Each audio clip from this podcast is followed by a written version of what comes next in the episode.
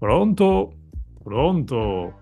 Et oui, c'est bien Cédric Canal, je suis de retour après le magnifique euh, intermède assuré par Antoine Aiello, et là d'ailleurs. Salut Antoine Ça va?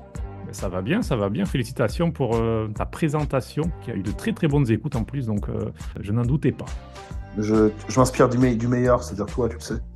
Oh, t'es trop gentil. Également avec nous, euh, Raphaël Gauthier. Salut Raphaël, Salut les gars. tu vas bien? Très bien, très bien. Et puis avec nous, qui était déjà venu il y a quelques semaines euh, pour parler de Serie A, il s'agit de Tristan Pubert, journaliste à SoFoot. Euh, Salut Tristan. Ciao Cédric, ciao à tout petit. J'espère que tout le monde va bien. Ça va, ça va, toi aussi Tout va bien, tout va bien. Eh bien, merci d'avoir euh, accepté de revenir dans Ponto Calcio pour cette deuxième pour toi. On commence tout de suite un programme qui est riche, euh, juste après notre générique qui va nous faire voler. volare.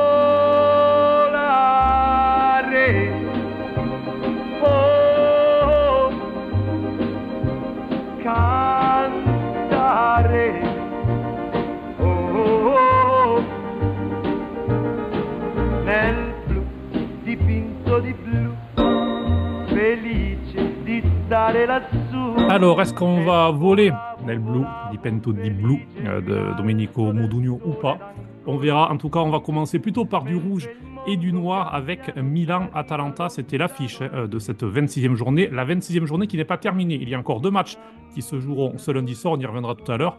Mais euh, on enregistre comme d'habitude un ce lundi matin, en ce 26 février. On va donc commencer par Milan-Atalanta. C'était la troisième meilleure équipe sur 2024 qui accueillait la deuxième meilleure équipe donc, euh, de ce début d'année. Je vous rappelle le score rapidement. 1-1. Et avec euh, donc qui a ouvert le score rapidement. Euh, il s'est enfin débloqué, Léao, en série A, on y reviendra. Et puis, Cop Miners sur penalty à égaliser juste avant la mi-temps, on y viendra là aussi, puisqu'il y a eu pas mal de polémiques par rapport à ce penalty. Mais donc, déjà, sur ce match nul, frustrant pour l'AC Milan, euh, que retenir, Raphaël? Que retenir? Bah, retenir déjà euh, le positif, c'est-à-dire que dans le jeu, Milan a été, et je vais employer des mots quand même assez forts, mais largement dominateur. Ils ont 70% de possession, c'est quand même pas rien. Euh, ils ont euh, la grande majorité des occasions.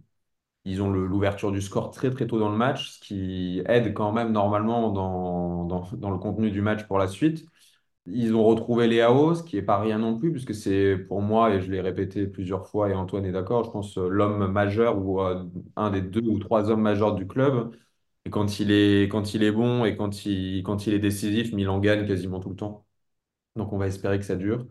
Après, que retenir? Bah, peut-être que également ça tourne pas toujours de, dans le bon sens et que dernièrement ça tourne rarement dans le bon sens, ou du moins dans le sens du Milan, que ce soit en termes de blessures, ça on y est habitué, mais en termes d'arbitrage, je veux dire, l'Atalanta, ça fait euh, deux fois en deux mois que, euh, euh, qu'il y a une petite douille euh, qui, qui, qui se met en place, que ce soit en coupe où il y a un péno non sifflé à la 95e qui est archi flagrant.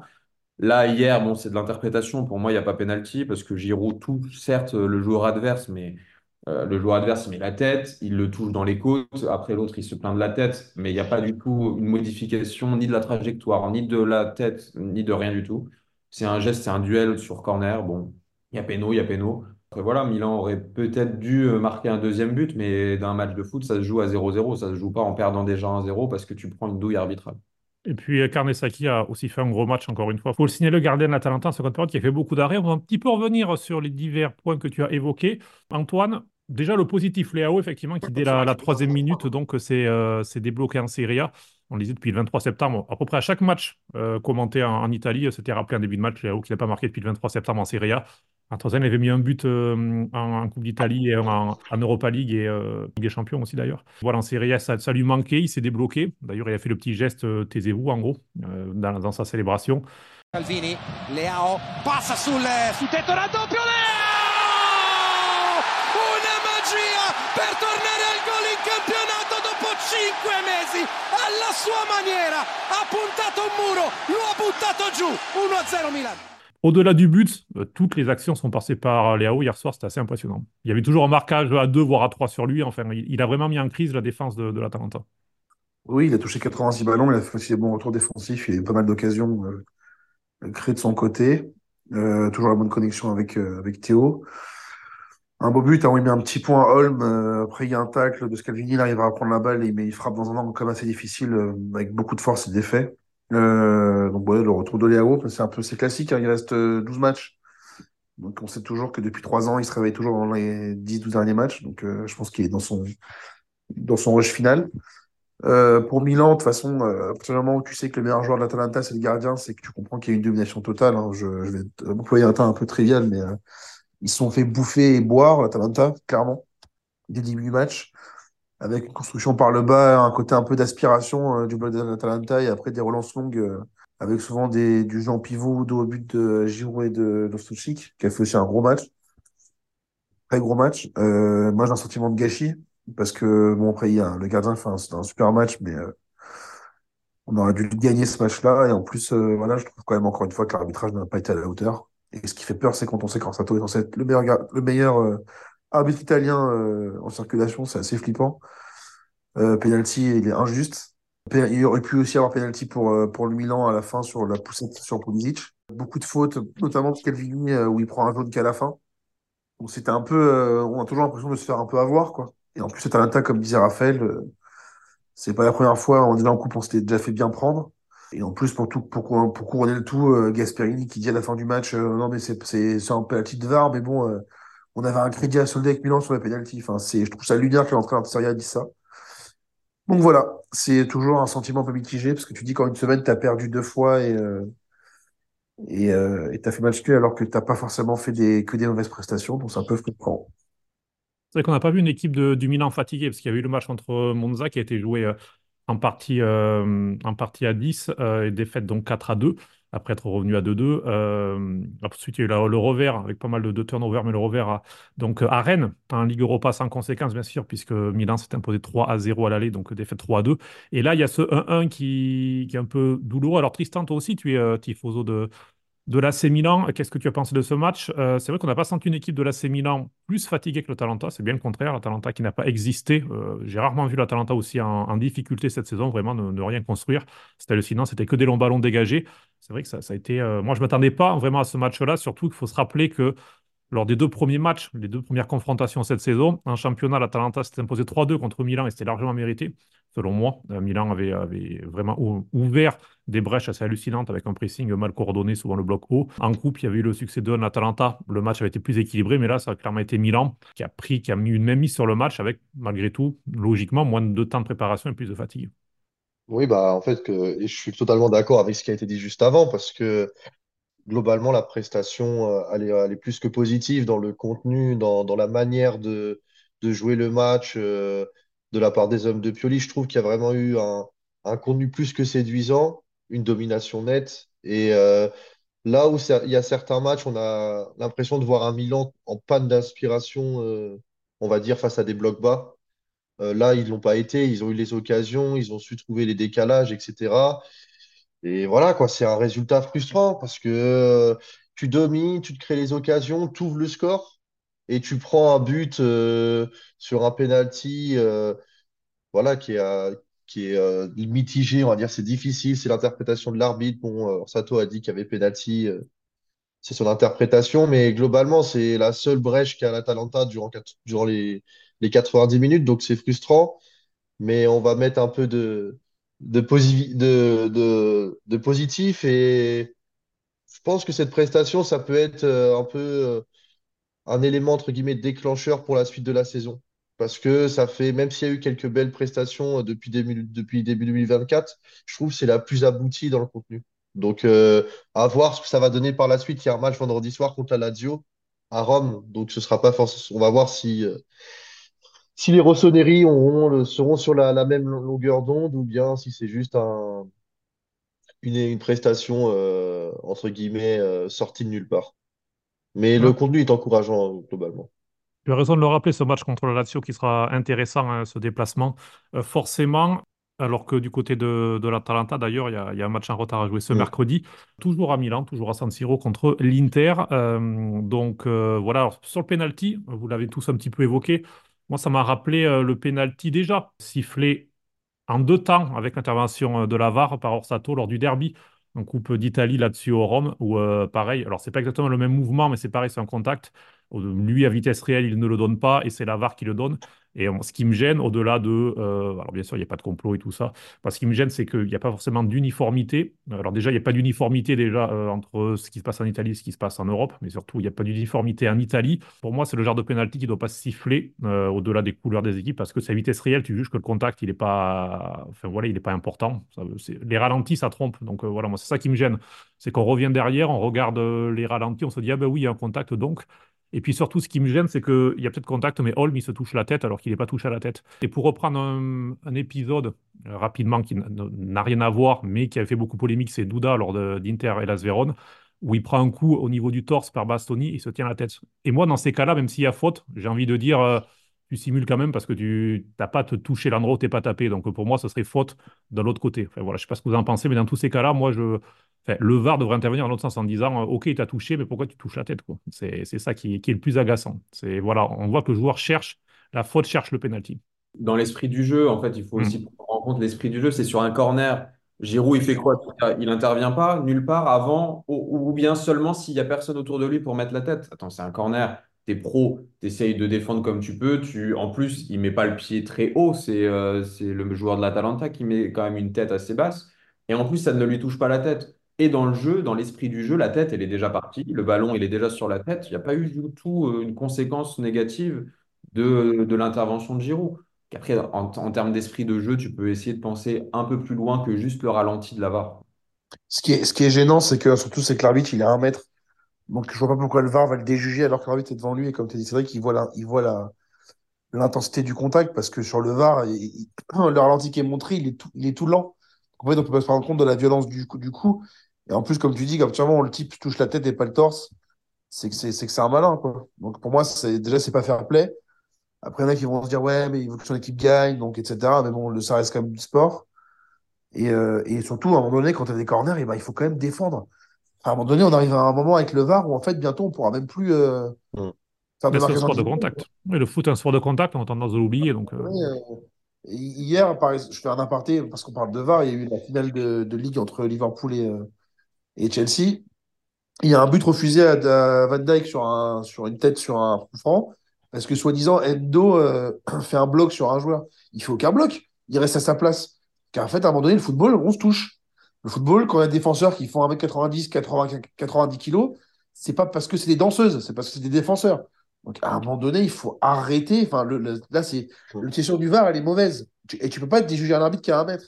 Justement, je, je te rejoins totalement parce qu'il y a eu beaucoup de défenseurs. Alors, il me semble, c'était Scalvini qu'on avait parlé il y a quelques mois, si je dis pas de bêtises, qu'en fait, avec la, la VAR, défensivement, c'est hyper compliqué, surtout sur les coups de pied arrêtés, parce qu'en fait, tu défends avec la peur et que là où il y a 4-5 ans, peut-être que tu allais euh, mettre, on va dire, entre guillemets, plus d'impact, etc. Et ben là, il y a certains défenseurs, ce qu'il expliquait et que beaucoup expliquent, en fait, que tu vas à reculons, que tu sais pas trop si tu peux vraiment aller mettre, euh, aller au contact, et tu as des défenses, du coup, on, va, s'arrêter sur un coup de pied arrêté et dire, euh, purée, mais là, ils ont défendu n'importe comment, alors qu'en fait, je pense que ce, ce fait, ce, ce fait-là, le fait d'avoir peur par rapport à une possible décision de la VAR, eh ben, ça joue, euh, ça a un impact terrible, enfin, ça a un impact concret, du moins. Et je pense que là, le, ce qui se passe avec, euh, le cas c'est qu'il y va, mais en, vérité, il y va pas, je trouve. euh, oui, il y a contact, mais il le détruit pas, quoi. Et que du coup, après, ça peut conditionner un match parce que les défenseurs vont se dire, OK, donc là, on a un arbitre qui va pas, qui va aller voir la VAR. Et puis Orsato, on le connaît bien, c'est toujours quelqu'un qui est très, entre guillemets, exigeant en- envers euh, le- les décisions. Il essaie de faire pas le moins de bavure possible. Et donc, en fait, tu as des défenseurs qui, là, Milan n'a pas, n'a pas été euh, en difficulté, mais si tu as un match plus serré, tu peux avoir une défense milanaise euh, qui défend avec la peur et c'est pas bon signe. Au-delà des, au-delà des erreurs qui peuvent arriver, on peut avoir aussi des blessures ou des choses toutes bêtes comme ça, quoi. Et Orsato, Orsato qui a quand même bien fait le cow-boy tout au long du match, hein, Mm. à, à aller dire euh, chute, à aller dire va-t'en, à mettre des cartons jaunes euh, pour contestation sans aucun intérêt. Enfin. Et pour revenir à ce que tu dis assez justement, c'est que oh, c'est pas non plus qu'un problème qu'en Italie, puisqu'on a vu en milieu de semaine que Oui. Kiev, quand il concède un péno pour une intervention qui est assez euh, normale pour un défenseur, Euh, en plus, il lève la main sur son intervention. Enfin, au bout d'un moment, si tu peux plus du tout défendre parce qu'il y a un ralenti qui prouve que tu as touché un microcentimètre de la chaussette de l'adversaire, on va plus défendre. hein. Ouais. puis, puis on arrêtera et puis on fera que du duel, euh, du duel sans toucher l'adversaire en attendant qu'il frappe. Mais bon, c'est pas ça du foot. C'est pas ça le foot. Et puis il y a eu d'autres cas d'ailleurs euh, qui ont fait pas mal polémique. On en parle un petit peu moins parce que ça ne concerne pas le haut du classement, mais il y a notamment eu le match Sassuolo-Empoli avec Sassuolo qui, qui aussi s'est plaint d'une décision arbitrale. Et puis il y a aussi eu Genoa-Udinese avec Balzaretti, le directeur sportif de l'Udinese, qui s'est aussi plaint d'une décision. Avec... Donc voilà, il y a eu euh, pas mal de, de petites tensions, mais il y en aura toujours de plus en plus forcément. Plus on approche de la fin de saison, plus les matchs sont en jeu dans le haut ou dans le bas du classement. Vediamo se sarà solo lui, Raspadori, la ruba da Augello, Cenario Osimen, lo cerca morbido Osimen! L'eroe mascherato del Napoli nel momento più difficile, Victor Osimen, sulla giocata di Raspadori, il Napoli avanti, 1-0. Nous, on passe au milieu du classement, Raphaël. On va parler du champion en titre qui se retrouve dans cette zone, dans le ventre mou, euh, qui n'avance plus. Alors, euh, par rapport au dernier épisode, le Napoli a encore changé d'entraîneur. C'était dans l'air du temps. Troisième entraîneur de la saison. La première fois qu'un champion en titre euh, a donc trois entraîneurs. C'est Calzona qui remplace jusqu'à la fin euh, de la saison. Donc, Mazzari qui lui-même avait remplacé Garcia.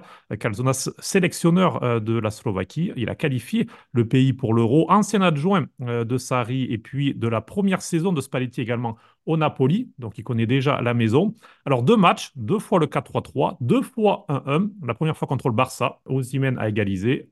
Euh, la deuxième fois contre Cagliari, Osimhen a ouvert la marque.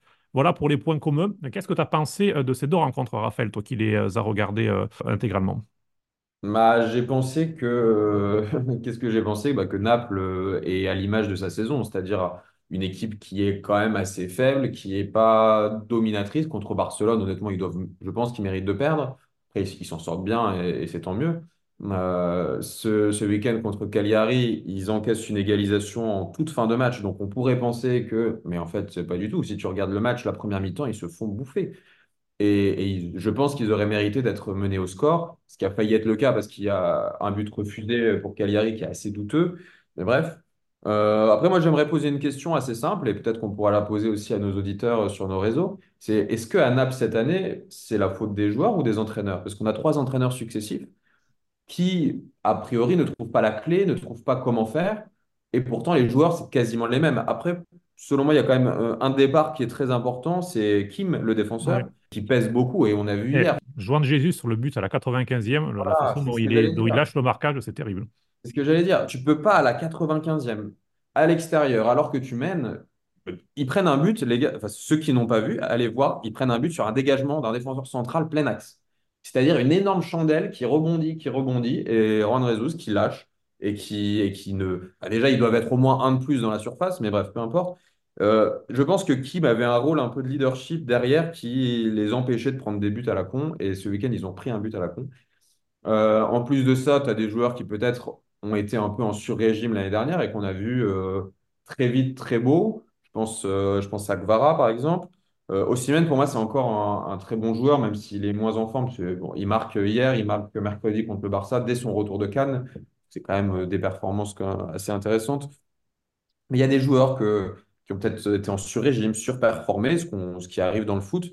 Donc je me demande si c'est vraiment la faute des entraîneurs qu'on remplace assez facilement, parce que c'est déjà le troisième cette saison, alors que les joueurs, euh, ils sont un peu, euh, tranquilles, on ne leur jette pas la pierre. C'était de la faute de Mazzari, c'était de la faute de Garcia, mais Kvara, c'est jamais de sa faute. Euh, Politano qui rate le, but du 2-0 hier, assez facile en faisant un extérieur ridicule, c'est pas de sa faute. Voilà, au bout d'un moment, si Naples finit 8 ou 9e, ce ne sera pas toujours de la faute des entraîneurs. Mais déjà, j'ai été étonné, excuse-moi Cédric, mais j'ai été étonné parce que Kvaratskhelia, de base, euh, on était annoncé que qu'il ne devait pas jouer le match parce qu'il y avait eu son attitude lors de sa sortie euh, face à Barcelone, que, et finalement, il est titulaire. Et moi, je te rejoins, euh, Raphaël, sur certains points. C'est qu'en fait, et c'est ce qui a été expliqué, c'est que dès, que la Rudy Garcia arrive, enfin, dès que Luciano Spalletti part, il y a un vestiaire qui n'accepte pas ce choix. Il y a un Kvaratskhelia, on l'a vu, tous les épisodes, on va pas revenir dessus, mais les, les, euh, les prises de bec entre Garcia, Osimhen, Garcia, Kvaratskhelia, euh, avec Mazzari, on a vu, ça n'a pas pris non plus. Alors, euh, je te rejoins totalement sur le fait que que ouais, certaines individualités ne sont pas euh, peut-être au niveau. Mais en fait, le, le, problème de, de, du Napoli cette saison, c'est que voilà, en fait, il y a un poste Scudetto qui était dur à gérer, qui allait être dur à gérer. Je ne voyais pas une équipe être autant en difficulté, enfin connaître euh, une descente, euh, je vais pas dire aux enfers parce qu'ils sont quand même euh, huitième, neuvième, enfin ils sont pas, euh, sont pas largués en soi dans la course à l'Europe, mais voilà, c'est compliqué. Et puis quand tu changes trois fois d'entraîneur, à un moment donné, c'est extrêmement compliqué pour une équipe, pour des joueurs de, performer. Quand tu changes trois fois d'entraîneur avec trois ou, plus ou moins d'idées, d'idéologies, de visions de jeu différentes, c'est compliqué. Donc euh, les joueurs sont à blâmer, mais pas, euh, pas tous, on va dire. Et Bah, tu le... dis pas largués à l'Europe, excuse-moi, je te coupe, Cédric, pas largués à l'Europe. En tout cas, ils sont largués pour la Ligue des Champions. Et moi, je vois Mm. 0% de chance euh, qu'ils soient dans les quatre premiers à la fin de la saison. Et ça, Cédric, toi qui es notre ami de la statistique, il faudra, je pense qu'il faut remonter assez longtemps pour, pour connaître un champion en titre qui n'est pas qualifié à la Champions League l'année suivante. Et surtout, surtout en Europe, parce que même l'Europe pour le moment est assez loin pour le Napoli. 37 points pour le Napoli, c'est 28 de moins que la saison passée quand même. C'est assez euh, colossal comme descente aux enfers pour le Napoli, donc qui est 9e, qui est à 9 points euh, de l'Atalanta, qui en plus, les deux équipes ont un match en moins, puisque le Napoli joue ce mercredi euh, contre Sassuolo. Transition toute trouvée, puisque l'on va glisser dans le bas du classement, puisqu'il y a eu un match assez intéressant, surtout pour s'intéresser euh, eh bien, aux entraîneurs euh, ce samedi entre Sassuolo et Empoli. Succès 3-2 de l'Empoli en déplacement. Euh, match spectaculaire puisque Luperto avait ouvert la marque pour l'Empoli. Pinamonti sur penalty avait égalisé. Puis Niang, troisième but de Niang déjà cette saison en trois matchs.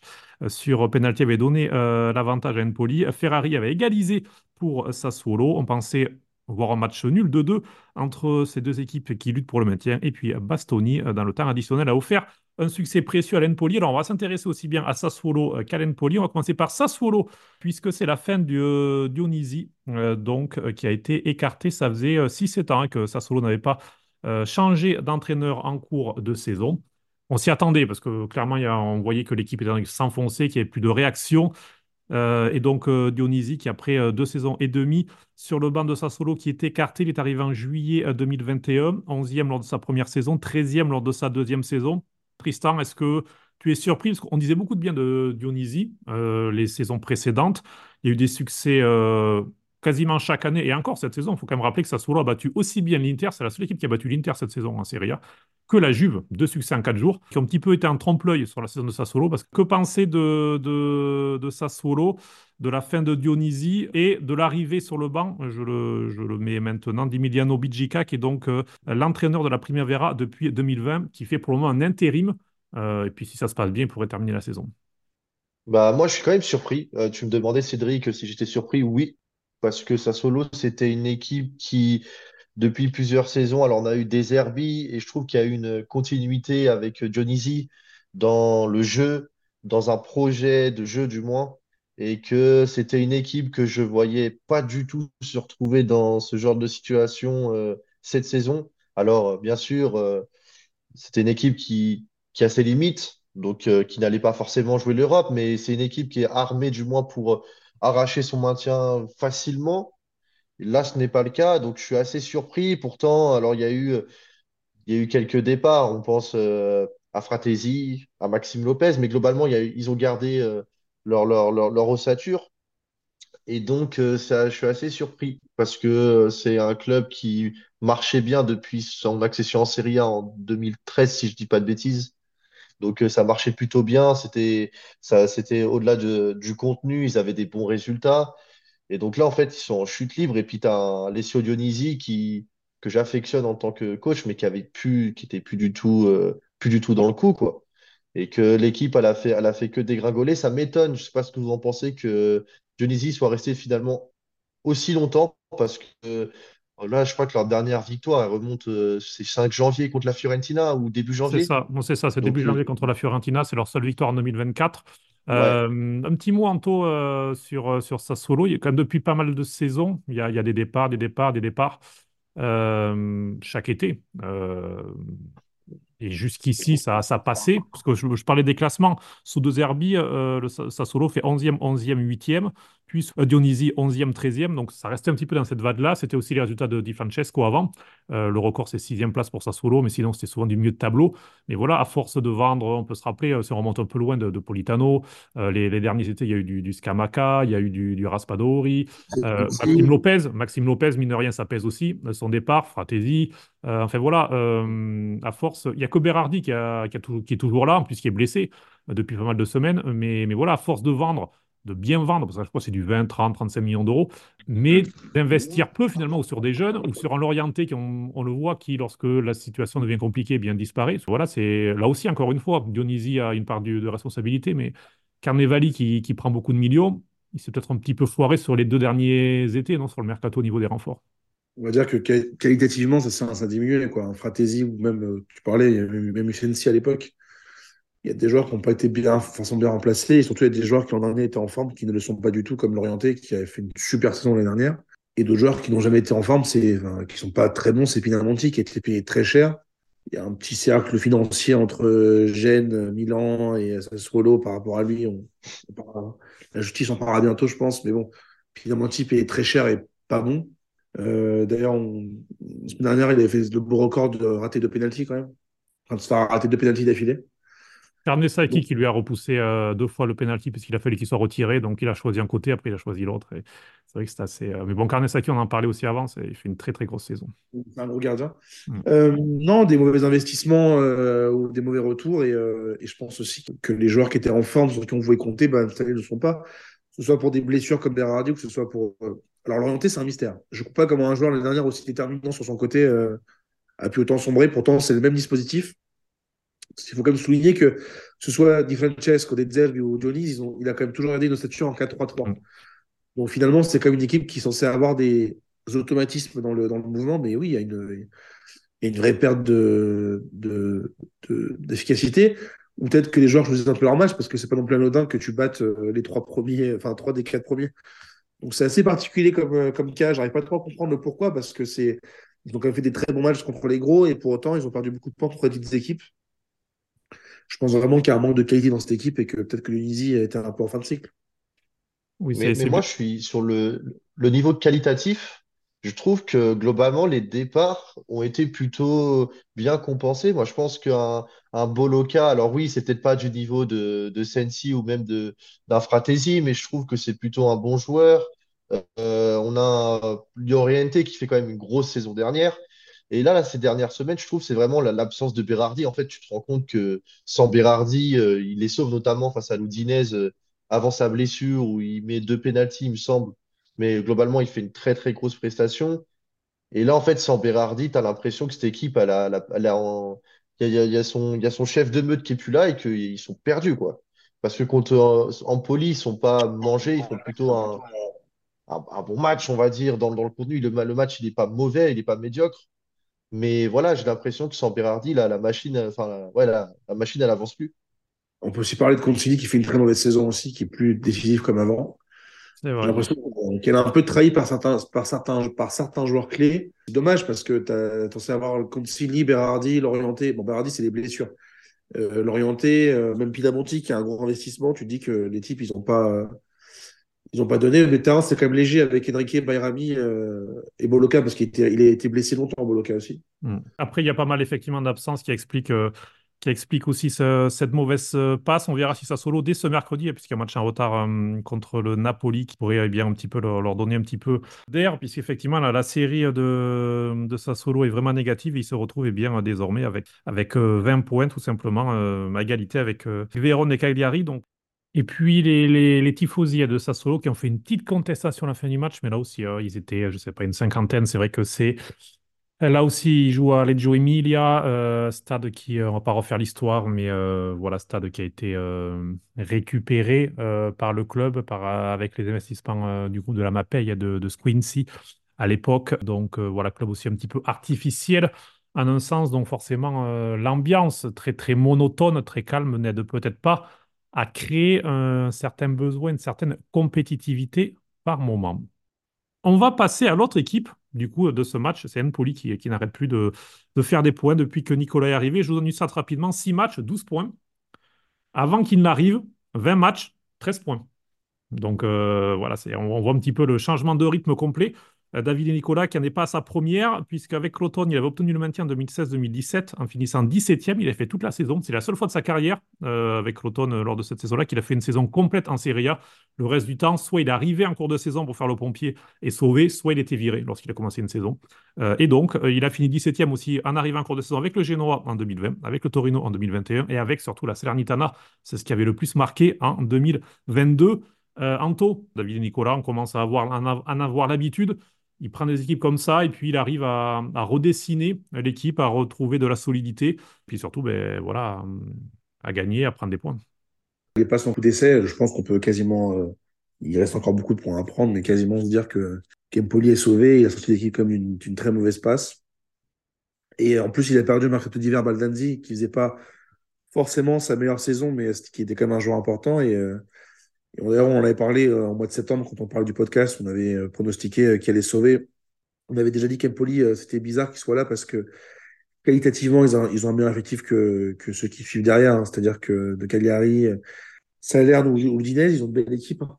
Euh, il a donné un beau souffle, il est invaincu, il a quand même pris des points contre des grosses équipes comme la Juve. Après, voilà, Nicolas, c'est vraiment un entraîneur de, c'est vraiment un entraîneur pompier. C'est comme tu dis, c'est pas un entraîneur qui a fait, euh, à part une fois, des, des saisons complètes en Serie A. C'est un expert du maintien. hein. C'est un peu comme euh, en France, si on fait un parallèle très euh, rapide avec des Dupraz, même si Dupraz, il est un peu raté de temps, de temps à autre, mais euh, c'est un peu ce genre de type qui, plus que sur le jeu, c'est sur la, motivation et sur, le mental qui va essayer de chercher les joueurs pour qu'ils ils se sauvent. Et il a réussi c'est mérité parce qu'en plus, ça propose des choses pas mal. Bon, hier, ça passe ric-rac, mais avant-hier plutôt. Mais, mais c'est plutôt intéressant et c'est bien parce que Poli, c'est une équipe qui, en tout cas, sous Andrea Azzoli il y a quelques temps, euh, montre des belles choses et, euh, et je pense qu'il mérite amplement euh, ce qui leur arrive parce qu'ils ont des très bons joueurs. Les autres résultats de cette 26e journée pour dire que Bologne a battu Vérone 2 à 0 avec Fabian buteur puis passeur décisif pour Freyler. Donc, euh, grosse prestation de la part du jeune milieu italien. Autre match, Salernitana-Monza avec succès 2 à 0 de Monza avec euh, Maldini qui a marqué son premier but pour Monza et Pessina. Donc, Un beau but. Ouais, un très beau but de, de Maldini qui fait un double 1-2 avec Gagliardini. Gagliardini. Maldini. Cambio ritmo, Gagliardini, grande palla di ritorno, Maldini!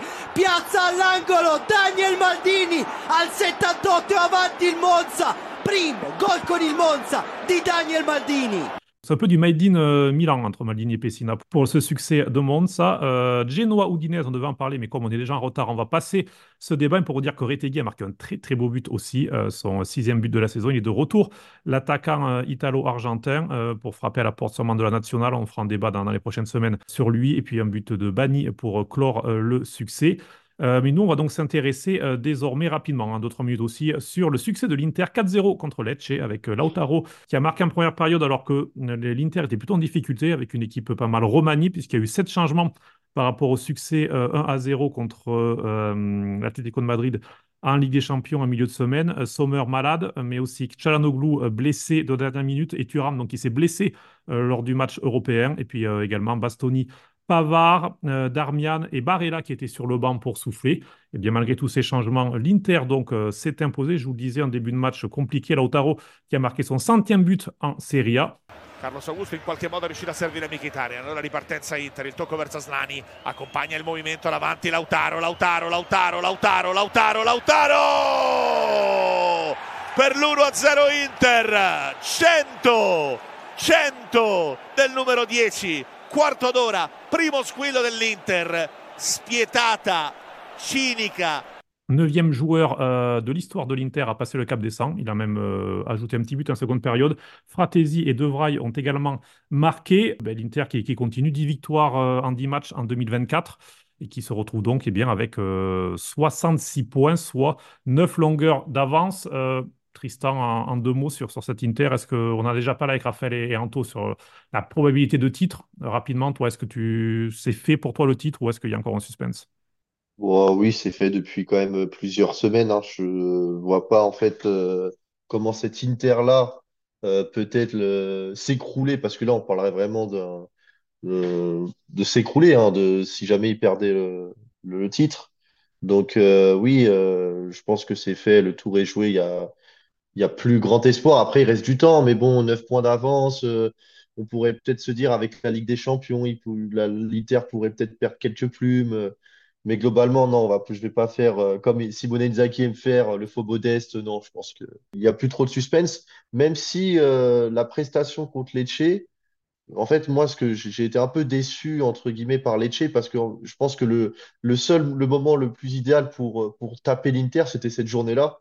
Comme tu as dit, Cédric, il y a eu un, un turnover important, conséquent, etc. Lecce fait même un, un bon match, mais ils prennent, Mais euh, en deuxième Lecce, période, ils prennent deux, deux buts coup sur coup quasiment, quoi. mais Lecce a fait comme la Roma, c'est-à-dire grosse pression pour mettre Oui. l'Inter. Ce qui, ce qui marche, c'est vrai, le problème, c'est que tu peux pas faire ça 90 minutes. Donc, euh, est-ce que ou Mm. l'Inter a l'impression de cette saison où effectivement elle sait bien gérer les temps faibles et les temps forts? Oui, Et là, elle a très, totalement. elle a très bien géré ses, ses temps faibles. Elle a peu concédé avec Audero dans, dans, dans le but qui finalement n'a jamais été mis en danger. Puis ensuite, en seconde période, contre, contre la Roma, où il y a eu 2-1 pour, pour la Roma. En fin de première période, dès le début de la seconde, l'Inter a accéléré et, et en 5 minutes a mis deux buts. Et là, ils ont fait la même chose, ils ont accéléré, ils ont mis deux buts. Et c'est vrai que c'est assez, euh, pour le moment en tout cas, c'est assez remarquable. Et à signaler, puisque je le critique souvent, un très très bon match d'Alexis Sanchez, qui fait une passe décisive euh, très très belle pour Fratesi. Il trouve, il trouve la passe dans les 6 mètres vraiment magnifique. Donc euh, voilà, Alexis, chapeau champion. Question pour toi, Cédric, très rapidement Oui. sur l'Inter, parce qu'on pa- on, on passe vite parce qu'ils gagnent tout le temps, mais bon, il faut quand même, euh, faut quand même les saluer là-dessus. Et moi, je te, est- est-ce qu'ils vont réussir à le faire, l'Inter, c'est-à-dire battre le record du nombre de points de la Juve euh, en 2014, qu'ils avaient fait 102, 102 points à l'époque. Alors, euh, je pense sont pas. sur une moyenne, si on fait la proportionnalité, ils sont sur une moyenne de 100 points. S'ils Non, restent dans leur dynamique. effectivement. Alors, je pense pas. euh, et j'espère pas, en un sens, parce que si l'Inter arrive à faire 102, 103 points, ça veut dire que l'Inter sera sorti en huitième de finale de Ligue des Champions et donc n'aura plus qu'un match par semaine en, avril-mai. Donc, euh, gagnent, s'ils gagnent tout. Ouais, mais tout gagner en ayant des, des matchs. il- il- tu vois, hier, par exemple, ok, ça, ça, ça se déroule très bien. Le 4-0 est quand même flatteur. Et si tu n'as pas Lecce en face, une équipe un peu plus forte, tu peux quand même aller un peu en difficulté, prendre peut-être un but. Donc, euh, ils pour, ils, ils pourront pas, je pense, faire 102 points en ayant du turnover, euh, comme ce sera obligé de le faire. Puis on voit, il y a des petites blessures qui commencent logiquement à arriver. Donc euh, voilà, j'espère pas. Après 90-95, je pense que c'est jouable. Vu, euh, 95, oui, normalement, c'est très jouable. donc, euh, comme le Napoli la saison passée, il- euh, qui, qui arrive à, à ces chiffres-là. Ealing cerca stavolta il primo palo con la palla prolungata di testa Rugani! Rugani trova un angolo impossibile, trova il 3-2 al 95esimo minuto. Rugani con prende la via degli spogliatoi, poi ci ripensa all'ultimo respiro, all'ultimo assalto. La Juve trova il vantaggio. Dernier débat, messieurs, pour revenir sur euh, le match de 12h30, qui pour une fois a pas été mieux, 5 buts. Euh, succès 3-2 euh, de la Juve. Pourquoi est-ce que, eh bien, on le fait en dernier débat? Eh Bien parce que ben, la Juve gagne toujours dans le temps additionnel quasiment. Donc on fait, on fait la même chose. C'est un petit peu le temps additionnel de notre podcast. Alors, d'ailleurs, est-ce que vous savez, petite question, c'est leur combienième de but après la 90e minute à, à la Juve cette saison? Allez-y. Sixième. Antoine dit 6. Raphaël? Moi, j'aurais dit 5. Tristan? Moi, je vais dire 8. 8, ouais. T'étais un petit peu fort. Tu aurais dû suivre la courbe lancée par Raphaël, c'est 4. C'est le quatrième but. euh, Quatre. ouais, c'est seul, seulement le quatrième but. C'est vrai qu'on a l'impression qu'ils le font chaque week-end. Non, non, l'Atalanta, c'est 6, par exemple. Par contre, c'est leur onzième victoire par un but d'écart. C'est assez impressionnant, alors que le Milan en est à 8 et l'Inter en est à 6. Pour vous donner un, un ordre d'idée, l'Inter, c'est 6 victoires par un but d'écart et 7 victoires par au moins 4 buts d'écart. Donc, euh, alors que la Juve, c'est 0 victoire par au moins 4 buts d'écart. Donc, ça montre un petit peu les, les dynamiques des deux équipes. Raphaël, succès très, très Juve avec un Vlahovic qui a un petit peu masqué les, les difficultés en première période avec son doublé. Et puis ensuite, même s'il y a eu quelques occasions. Alors, en privé, tu nous l'as dit, hein, parce qu'on a, un petit groupe comme ça, on se parle, tu nous l'as dit, on attend le but après la 87e euh, de la Juve qui, qui va gagner 3-2. Ben, ça s'est produit avec ce, ce corner et Rougani qui marque. Et puis, je, le glisse comme ça, mais Di Francesco, pour moi, la, défaite, elle est pour lui, parce que le changement à la 95e, changer un défenseur à la 95e sur un corner défensif, je veux dire, c'est la quoi, la 2, la troisième page à peu près du manuel d'entraîneur quand tu commences à entraîner les, à moins de 13 ans. Enfin, c'est- un truc, enfin, je sais pas, quand, quand professionnel tu fasses ce changement, Monterisi qui rentre euh, à la place de Lirola, qui est au marquage de Rogani, Monterisi. C'est, enfin, voilà, pour moi, c'est hallucinant. Bon, euh, Di Francesco a pleine qualité, tout ce qu'on veut, mais, mais faire des erreurs comme ça à ce niveau-là, c'est assez euh, flippant. Mais bon, bref, Raphaël, sur ce succès de la Juve. Moi, comme d'habitude, le mot gâchis qui, qui arrive parce que quand tu vois la composition d'équipe, quand tu vois ce qui peut se passer avec cette Juve et quand tu vois ce qui se passe réellement sur le terrain, ah, voilà, à part ce mot-là, je ne vois pas trop ce qu'on peut dire. Ils, ils, ils encaissent quand même encore deux buts et ils se font mener au score. Euh, à domicile, dans un match où euh, ils ont pas dans une, euh, dans une saison où ils ont un match par semaine, où ils ont quand même maintenant, ils n'ont plus l'excuse de il nous manque plein de joueurs. Ok, ils n'ont pas Danilo derrière, mais devant, ils ont quand même Vlahovic, Chiesa, Kostic sur le côté. Bon, normalement, ils sont largement capables de, de mieux faire et ils font pas mieux. Comme tu dis, Vlahovic, il marche sur l'eau depuis janvier, donc il masque un petit peu. Mais Chiesa, euh, un, jour, on en parlera un petit peu plus longtemps, mais Chiesa, c'est quand même compliqué toute cette saison. Il n'est pas décisif, il n'est pas très euh, bon dans, dans ses occasions. Et, et oui, c'est ça, c'est un gâchis. Et comme tu dis, c'est, ils marquent à la dernière seconde sur un corner. Bon, bah ok, ils vont prendre trois points. À la fin de la saison, quand ils auront euh, leurs 80, 82, 85 points, bah, ils seront contents d'avoir été deuxième. Encore une fois, est- est-ce qu'on doit vraiment se contenter de, d'être deuxième avec ce jeu-là quand à la fin tu ne gagnes rien?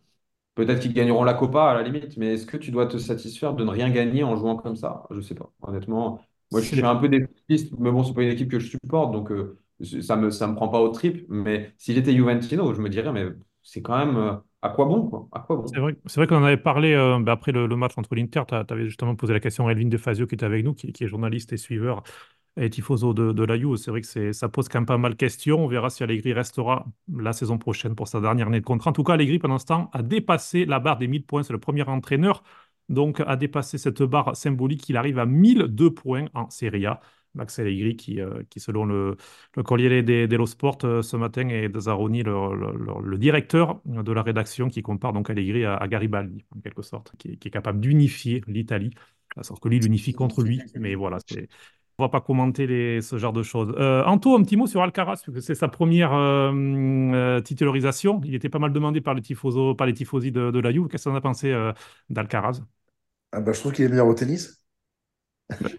C'est vrai. C'est vrai que pour l'instant, il est, il, il est meilleur au tennis, c'est vrai. Euh, même s'il il a, alors, je sais pas ce que vous en pensez, mais plus sérieusement, il a été pas mal. Je trouve qu'il y a eu beaucoup de, de, de- de ballons perdus, de, déchets. En tout cas, il y a, il y a pas mal aussi de, courses et pas mal d'activités de sa part. Donc, c'est un milieu peut-être qui manquait d'un profil non, à la Juve par rapport à, à Rabiot, McKennie ou Locatelli. Rab- Rabiot d'ailleurs qui s'est blessé comme Ouais. aussi. Les deux sont Hmm. On va voir qui, peut-être qui va faire jouer, euh, qui va faire jouer euh, Chiesa en, en récupérateur. Peut-être qu'il sera Pourquoi pas? Devant la défense, ce serait, c'est une idée peut-être. On va peut-être euh, peut-être lui glisser l'idée. C'est ça.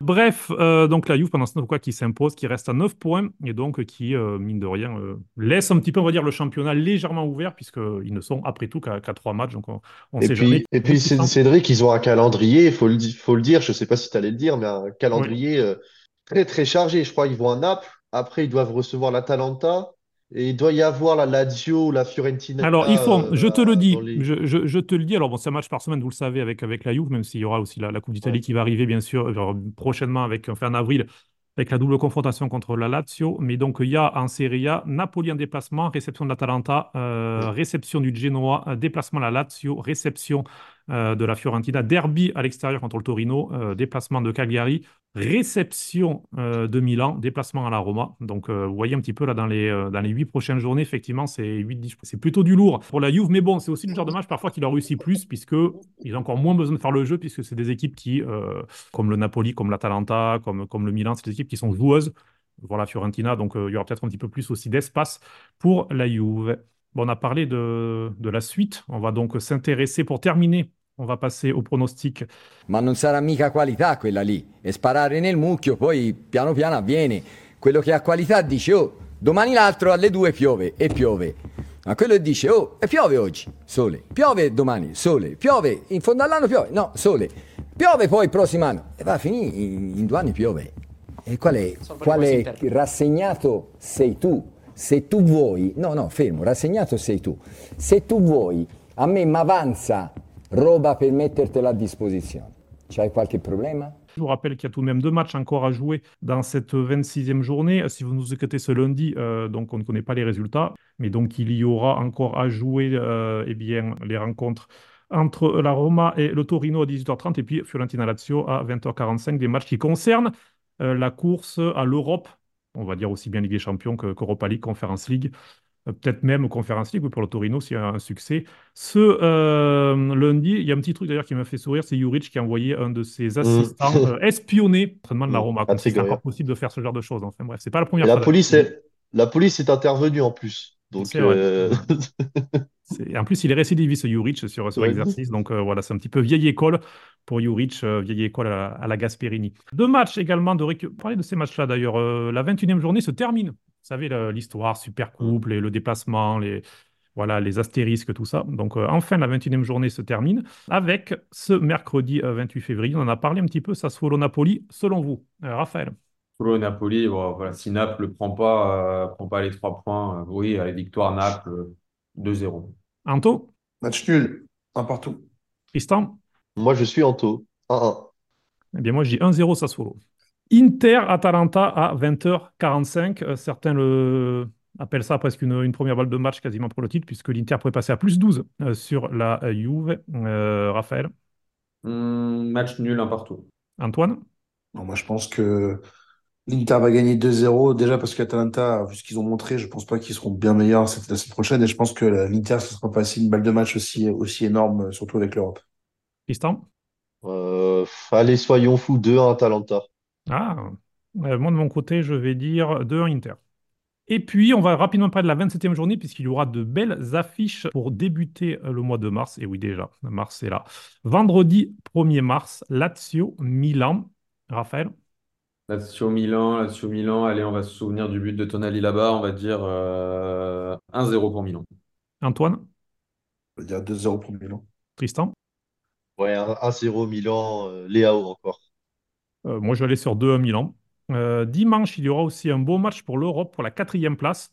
Cette lutte quatrième, cinquième place. On fera un numéro spécial et pour vous expliquer un peu pourquoi l'Italie peut avoir euh, cinq places en Ligue des Champions, euh, voire 6, voire 7, si, euh, si ça gagne la Ligue des Champions, l'Europa League. Enfin bref, ça, on aura l'occasion d'y revenir. Mais on va déjà rester sur le 4 ou 5, ce sera déjà bien. Euh, Atalanta-Bologne, parce que l'Atalanta a un calendrier euh, de fou furieux, hein, puisque la 28e journée, ensuite, ils vont, euh, ils vont à Turin pour affronter la Juve. Enfin, c'est c'est un calvaire leur calendrier là, dans les prochaines semaines, avec en plus au milieu le Sporting Portugal en, en Ligue Europa. Donc euh, voilà, gros, gros calendrier pour eux. Mais donc, Atalanta-Bologne, Raphaël, Allez, gros match pour la quatrième place, on va dire Bologne qui gagne euh, 3-2. Antoine, Je pense que Bologne gagnera aussi euh, 2-1. Tristan? 2-2. Et puis moi, euh, 2-1 Atalanta. Et puis on va terminer euh, avec, ce sera le choc dimanche 3 mars. Naples-Juve, euh, toujours match euh, passionnant, surtout lorsqu'il se joue à Naples. On sait que le stade est assez chaud. Raphaël, Allez, on va, on va dire victoire du Napoli 2-1.